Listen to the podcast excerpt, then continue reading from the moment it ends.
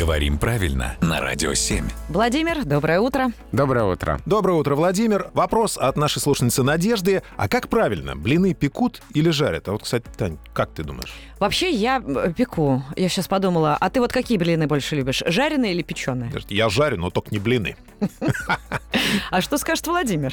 Наверное, я помирю и тех, кто печет блины, и тех, кто жарит блины, потому что оба сочетания корректны и зафиксированы словарями русского языка. Жареные блины. Ну вот у меня как-то не укладывается это в голове. Вообще говоря, вариант печь блины более употребителен и, если можно так выразиться, традиционен, поскольку раньше блины именно пекли в печи, и э, есть одно устойчивое выражение в русском языке, которое показывает, что действительно традиционный для русского языка вариант печь блины. Вот догадаетесь, какое? Нет.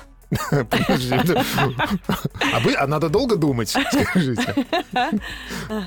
Так, ну что-то связанное с пекут блины. Как это будет-то? Да, конечно, как блины печет, а, о том, кто делает что-то очень быстро и в большом количестве, но часто небрежно. Работает, как блины печет и, так далее. Вот э, сочетаемость блины печет здесь показывает, что такой вариант для русского языка привычен.